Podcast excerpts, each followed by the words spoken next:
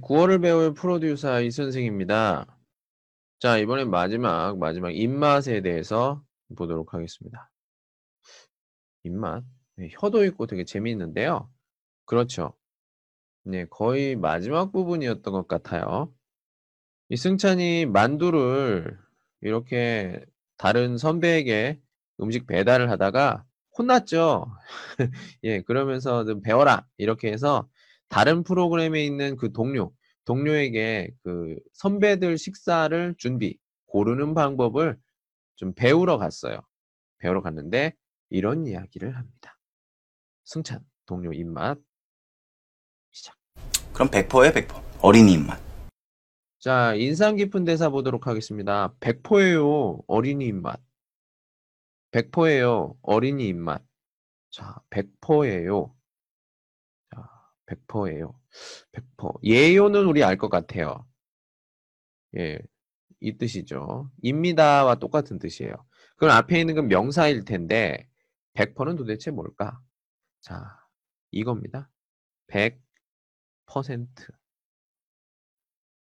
100%는 뭐예요? 몇 번지 이발을 얘기하는 겁니다. 그 중에서 앞부분에 100%만 한 거예요. 예. 센트를 빼고 왜요? 말하는 게 귀찮거든. 예. 그래서 100%예요, 100%. 이게 어린이 입맛. 그래요. 앞부분에 우리가 입맛 이야기를 했죠. 입맛이 뭐야? 바로 고유입니다. 내가 좋아하는 맛. 이렇게 얘기하면 좋을 것 같아요. 입맛. 그래서 우리 보통 얘기할 때는 입맛에 맞다. 맞다는 여기서는 허쉬더 있으죠. 그리고 만약에 내가 여러 가지 여러 가지 그 음식들을 좀 편하게 많이 다 먹을 수 있다. 그럼 입맛이 오늘 입맛이 좋다. 이런 표현을 쓰고 아니면 너무 아파서 너무 아파서 아무것도 먹을 수가 없어요. 입맛이 없다. 예, 이런 표현을 많이 씁니다. 어린이는 우리가 알 수 있을 것 같아요. 어린이. 얼통.